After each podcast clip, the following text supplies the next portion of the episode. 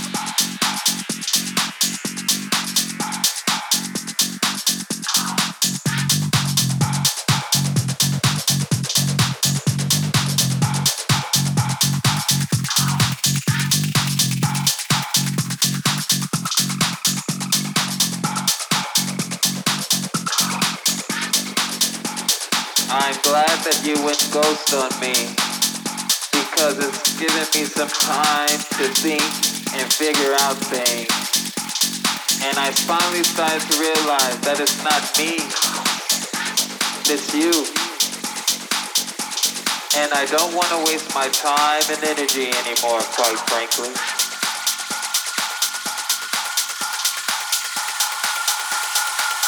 You got issues.